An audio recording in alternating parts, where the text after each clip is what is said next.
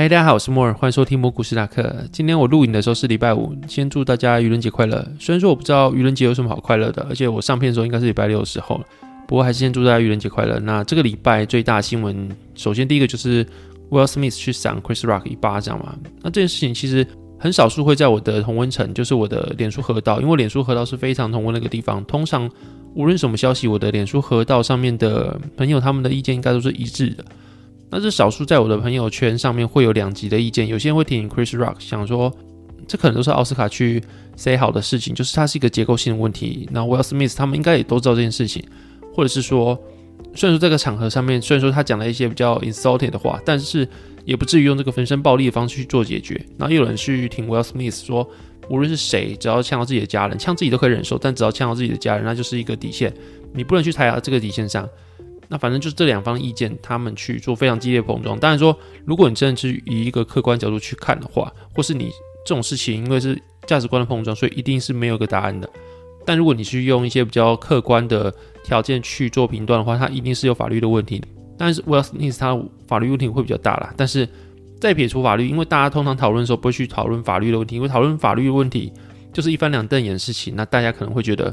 这样就没什么好讨论空间，就一定有个对错。那我自己是不多做评断啦，当然我的意见我比较是倾向于站在 Chris Rock 那边，就是无论对方做了什么事情啊，虽然说事情可能还会更大，但如果以目前这样的事情的话，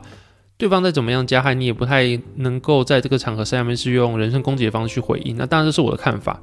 然后今天也没有去评论这件事情，也没有去讨论这件事情。总之就是我们看到很多人去讨论这件事情了，然后，那 Will Smith 在看起来他是为他老婆去赏这巴掌。那就会有人去无限讨论下，如果你是 Chris Rock 的亲人的话，你会不会因为你的亲人他受了这样的侮辱或受这样的攻击之后，你也去跟对方去做报复？然后 Will Smith 的亲人可能又会这样去做报复，就是无论你的亲人他做了什么事情，或是你的无论你的亲人是对是错，或许有些人会因为无条件去保护你的妻子，无条件去挺你的周遭的朋友，然后就会去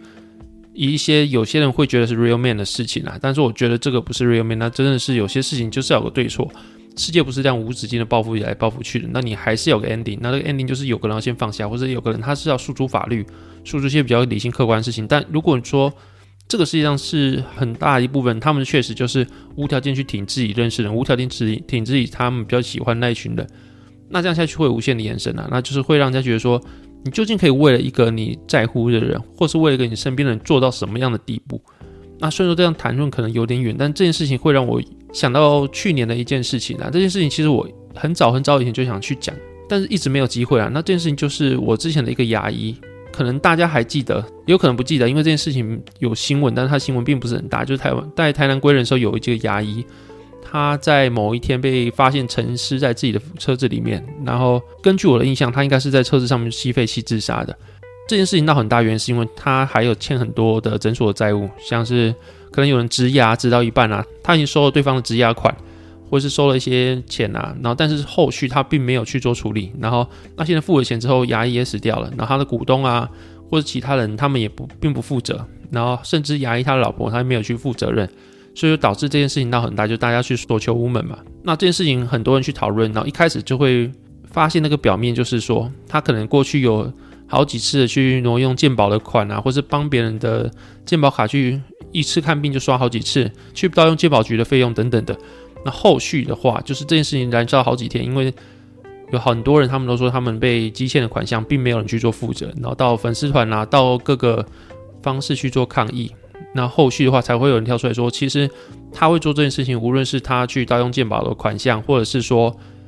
这次的自杀，他们都跟。他的妻子有关系，那是有人在下面留言啊，那我们就先不去指责当事人，当做这件事情完全都是虚拟的好了。因为我也不是亲近的人，所以说我也不知道说这件事情它的背后原因到底是什么，是真是假。然后反正就是他说那个牙医之所以会这样，是因为他有很大很大的款项压力，那这个压力可能是来自于他的老婆在玩期货，在玩股票，然后他之前已经赔了好几次的期货，然后都是赔很大的。那他只好用这个方式去帮他老婆还了无数次的期货啊，或是股票所积欠的钱。那后，后续这次又来一个更大的，他已经无力偿还了。然后可能是因为这样子也累了吧，所以他最后才会做上这个绝路，走上这个绝路。那就会让人想象，就是究竟这个人他到底做了这件事情，那他的动机、他的缘由到后来他做这件事情造成这样的结果，那你要如何去评价这个人？就是我自己跟他相处，就是我过去也是给他看牙齿的时候，我觉得他是个非常温柔的人，然后跟讲话是轻声细语的，然后帮你用牙齿的时候啊，洗牙、专注牙的时候也都问你会不会痛，然后麻烦忍耐一下，不好意思等等的，就是一个讲话非常温柔的人。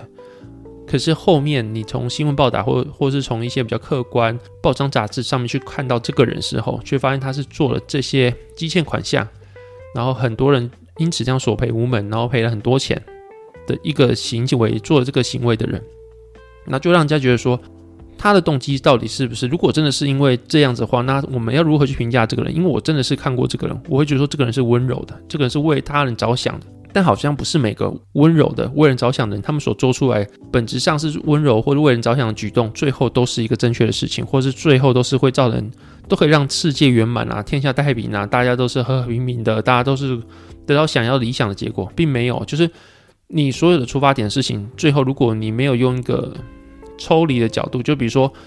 当他老婆赔那么多的钱的时候，他是不是要想象就是如何断尾求生，如何去。跟他老婆断绝关系。如果真的是发生这种事情啊，这可能是真的唯一的办法，就是不要那么善良，不要那么为他人着想，或者试试着学会怎么抽离。就算你是再怎么善良的，你的出发点是再怎么好的人，你再怎么奉献自己，那可能都不会得到理想结果。因为你在某个童话故事，在某个世界里，你要扮演一个努力呀、善良的角色，那你一定势必会站在某个人头上，或是踩过某个人的尸体。你越努力在你的故事里面要扮演一个成功的人，或是一个。尽善尽美的人，那你就会是别人的故事里面的坏人。那一定是绝对的，没有人是尽善尽美的。所以有有时候，如何抽离，然后让自己过好自己的生活，然后就是先照顾好自己的情绪，或照顾好自己的生活品质，我觉得是蛮重要的一件事情啦。那虽然说这件事情可能离 Will Smith 有点远，但就是我会觉得说啦，我自己是不赞同说你的重视人，或是你重视的朋友，还是你的亲人发生什么事情，就是无条件去挺，或是无条件去。以一些暴力啊，或是一定要去解决的方法去看待这些事情，有时候你可能可以抽离，或是有时候你可能可以诉诸法律，诉诸一些比较外在客观的条件去做处理，并不一定什么事情都要亲力亲为啊。那这件事情跟 Will Smith 可能没有什么关系，但就是刚好想到了，然后就觉得说，大家都是为周围人去付出去做一些比较冲动的事情，但有时候可能真的要想一想，那就是跟大家分享这件事情。然后接下来是讲到台湾的产业的事情。然后我看到前几天的新闻，有人去抱怨说台积电啊，还有联发科啊，他们跑过来跟其他的二三线的封测厂商去抢他们的人才。然后像过去啊，可能大家对台积电啊、联发科印象就是他们非台青交、成大啊，还有政大的学生是不用的。然后甚至还是要用到硕士博士，但现在他们开始会跟私立大学还有技职生去招手，要他们去还没毕业的时候就去到我们学校去找人才，然后会跟他们说可不可以预约到他们公司去做工作。那基本上台积电它就是以竹科、中科跟南科三个据点为主，所以说这附近学校无论是你是国立还是私立学校，无论你是大学、科技大学还是技职学校，都已经很多人都已经。真的被台积电招走了，然后这个是房附近的船厂啊，或者附近的其他的二三线封测厂，他们都有明显的感受到人才在流失，或者是他们要找人的话，他们要付出更高的薪水才能找到这些人。那甚至有人会说，就是像是比较南部的，像是云林科大啊，或是虎尾科大，还有南台、昆山等等这些学校，他们可能过去就是比较私立学校，可能会是台积电啊，然后联发科他们比较不是他们选择之内的范围，然后最近。就以南台科大为例，就是他们理工学院大概有六千个人，然后基本上也是被预约完，然后起薪基本上你只要硕士毕业就两三百万起跳。那所以说，如果你是其他的厂商的话，你要去征才的话，你没有这样子的条件的话，你可能就势必要把你的 offer 去开得更高，那对其他厂商来说也是更大压力的。那这就导致有私立科大的电机系主任向原件表示，有封测厂到他们高中去办说明会，学生问到说。一定要科技啊，或是电机、电子科学之类的系才能够进去里面工作嘛？然后对方竟然回答说，无论是什么科系，只要你会呼吸，你有手有脚，你就可以进去。无论你是幼保科、餐饮科，都可以当储备干部。就表示说，现在已经人才已经缺到你只要肯学习，无论是什么出身，无论是什么科系，然后都可以进去，然后都可以享有高薪，只要你愿意加班，愿意做很多事情等等。那像我朋友他住高雄，然后那边传产也明显能感受得到，就是人才的。压力使得他们不得不提高薪水这件事情，然后可能他们朋友就是我的朋友，他是做健身教练，他的学生这个头脑比较，呃，考试比较不擅长，然后可能头脑比较不灵光的人，然后过去考了几次的国家考试啊，或者考了几次的公司考试都没有上，但是他们还是能够考进台积电，然后也是靠着加班啊，就会有年薪百万的收入。所以现在就真的是一个只要你肯做，你就能够得到很好的待遇的时代。当然说这个工作它一定是非常的卖干，就是需要年轻的干嘛。然后所以说，并不是每个人都可以接受这样的工作。但现在就真的是说，有点回到过去那个黄金时代，就是台台湾前烟角木的时候，就是大家都非常缺人才，然后大家都去提高自己的薪资的 offer，去找到自己要的人才。不然的话，现在就是需求有，但是你的生产完全跟不上。然后不止美国，的台湾也大概是这个样子。那我会觉得这个是一个时代的不一样，就像是过去我这个时代的时候，也是会有这么好的工作，那势必就是要那些理工科的第三类组、第二类组人才有办法去进到这样子。而如果是文科的话，然后大概在我这个时代出生的话，你的底、你的最高薪水大概就是三十五 K 到四十 K。如果你做相关工作的话，甚至更低。在南部的话，可能在文科还不找找不到相关工作，你只能去做，并不是跟你的系相关的工作，那他的薪水一定势必更低，可能是二十六 K、二十八 K。你去看南部，应该有很多很多是这样的薪水，那就会让人家觉得说，如果我晚生个十年，或是我周边朋友晚生个十年，大家是不是机遇就不一样，就会变成说自己就可以进这些比较红的半导体产业，然后薪资啊，或是生活品质就跟现在不一样。但说你如果有这么操劳的工作跟大量加班，你生活品质未必会比现在好，但是你的薪资绝对是比现在好很多的。那当然这就不是抱怨，因为每个人机遇不一样。像我觉得说，我们可能。晚个十年可能会更好，但是晚十年的高中生可能他们有他们自己的烦恼，大学生有他们自己烦恼，有我们看不到的地方，他们可能会觉得说，在其他时代人会更好，就是每个人都不会觉得现在自己的条件啊，现在自己所拥有的东西最好了，然后都会觉得说，可能是别人拥有的东西比较好了。然后像是比较明显可以看到，就是我们在上一代，可能是五六零年代的人，他们可能他们的机遇会比我们更差，就是他们的上一代。是台湾前眼角膜的时候，就是非常的黄金年代，大家都会觉得说，只要我肯拼，我就买得起房子，我就会有优渥的生活。但是到他们那一代的时候，人口红利已经没了，景气那么旺盛的时候也已经过了，然后他们就会被上一代用了一比较错误的观念，就是说他们可能是不努力，所以他们才赚不到那么多钱，他们才不会有像自己这一代那么有成就。但是他们势必就是被卡在上一代跟我们这一代，我们这一代就比较敢冲，然后在战后后冷战时期的这些孩子。他们就比较无所畏惧，然后比较没有那么多的恐惧啊，或是比较勇于表达自己。那他们就被夹在下一代很勇于表达自己，上一代又觉得说你们这代不努力的夹心饼干。就很多人说，其实五六零年代、六七零年代人才是最可怜那一群人。那我就觉得每一代人都有自己的各自的烦恼了。你当然会说什么四五零年代是很荣景的时候，说不定他们有自己的烦恼，就是每一代人会不满足自己的时候。但是你会从下一代。目前的状况来看，就是只要你有手有脚，会呼吸，你就可以去台积电，就可以去联发科等等，或者下游的封测厂商工作。你会发现，其实台湾现在还是一个非常有景气、非常旺盛的时候。所以说，有很多会唱空台湾市场股票。那我会觉得说，你只要产业挑得好的话，台湾其实不会那么早看到转空的迹象。然后你还是可以对台湾市场是有信心的。但是说，你还是要慎选产业。像我就觉得，先进制程是你还可以持续持久，但是。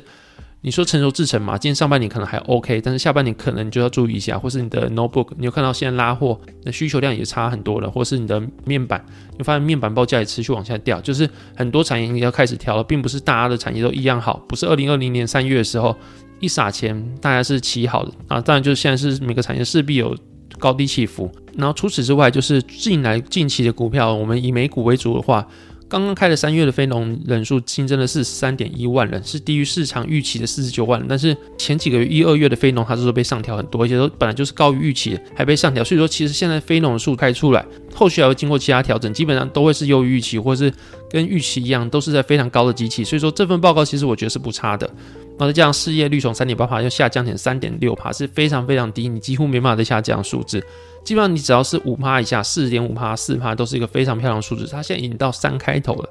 那就是理论上在这个时候就是一个景气循环的末期，伴随着高通膨跟低失业率才会发生这种事情。但在景气循环的前期，目前就已经发生这种事情，所以说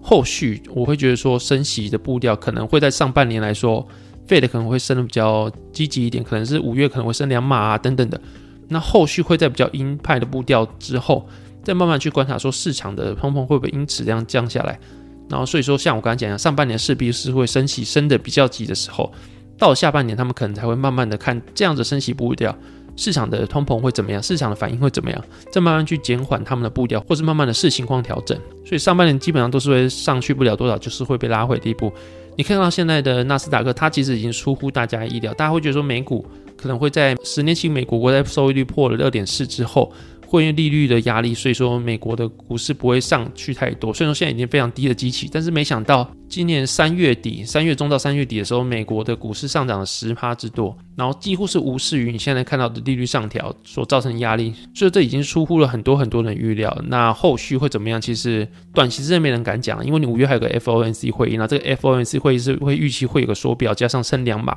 应该是确定升两码啦。我是这样觉得。那市场应该会把预期开始慢慢的发酵到四月初、四月中到四月底，所以说四月中之后应该会是一个，我自己会觉得说股票表现不会那么好啦，就是大家会觉得说三月优于预期好太多了。那我自己会觉得说，因为我是一直持有非常高的部位，我是觉得说三月到四月中这段时间可能是近期来说比较一个平缓的时候，然后四月中之后可能开始会有非常大震荡，甚至五月在 FOMC 会议之前会有一个比较大的调整。那我自己的预测会是这样子，虽然说短期预测去预测好像是一个非常不理智的事情，但我自己会有这样感觉，就是跟大家分享。但是说并不是对的，我不是什么算命师，也不是什么占卜师，这只是我自己的一点想法。那我也没有说要大家去因为那样做什么操作，我自己就是一直放着股票，我也没有想要去做什么操作。所以我今年绩效其实蛮烂的，大家很多都已经是打回跟一月一号一样的资产，那我现在还跟一月一号差蛮多的。总之，以目前来看啊，就是大环境来说，就台湾啊、美国，你都可以看到，就是大家失业率非常低，然后失业率非常低又缺工的情况下，就是你市场上的人可能没那么多，然后企业如果要去找人才的话，势必要去提高你的工资。那你提工资如果提高的话，可能又会反映在你的物价上，因为大家都变得有钱了，那大家去买东西，然后这么多钱又涌入市场，或者每个人他能够支配的余额又变多了，然后势必又会进一步去推升你的物价，所以说会陷入一个叫做价格螺旋的情况下，就是。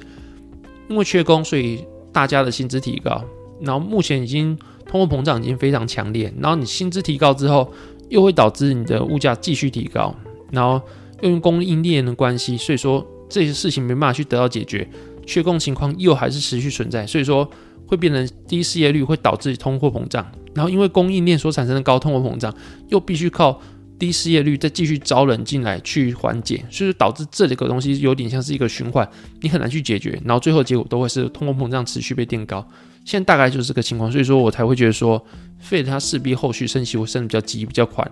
但这样会对美股或对全世界股票造成很大的压力，一定会调整到非常多嘛？其实不一定啊，你看近期几次的升息循环，其实对美股来说都没有很大很大的调整，甚至是缓步上升的。那这次当然不知道，因为只是又是全新的开始。但是你过去的经验来说的话，其实，在升息循环中都没有非常大的跌幅，然后甚至是慢慢的往上垫高，然后在升息循环结束之后，就有一波全新的多头。所以说，如果你说近期要怎么做，我会觉得说拉高就卖掉，然后你迟早会看到会比较漂亮数字出现，这是理想情况下啦。教科书式的做法是这样子。